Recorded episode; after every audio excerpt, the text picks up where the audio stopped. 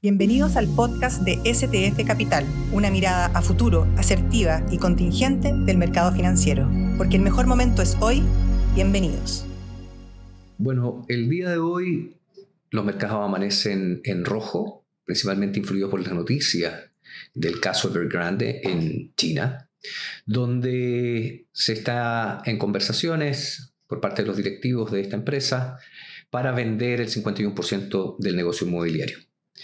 Esto llevó a que los mismos directivos solicitaran a la Bolsa de Hong Kong suspender la cotización del papel, lo que se tradujo en fuertes caídas en el mercado asiático.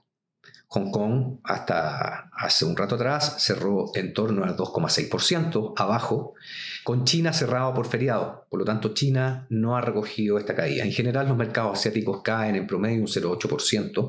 Eso también llevó a que tanto países desarrollados en Europa como los futuros americanos también estén en terreno negativo, influidos por el tema de inflación global, que es el comentario que se está dando eh, en los bancos centrales y en las distintas economías.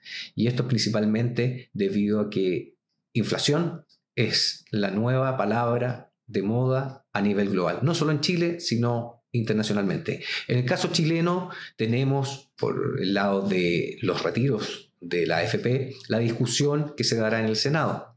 Ayer el candidato Boric eh, de Apruebo de Dignidad dijo en los distintos noticiarios de que no habrían los votos suficientes. Eso quizá ha llevado a muchos inversionistas que estén esperando a que no se apruebe. Sin embargo, hay demasiado ruido. Vimos la semana pasada lo que aconteció con el candidato del oficialismo, Sichel, respecto a que él propondría, si que hubiese un cuarto retiro, el retiro del 100%. Esto lo que ha hecho, ha llevado a ponerle, como se dice coloquialmente, más pelos en la sopa, provocando alta volatilidad en el mercado local.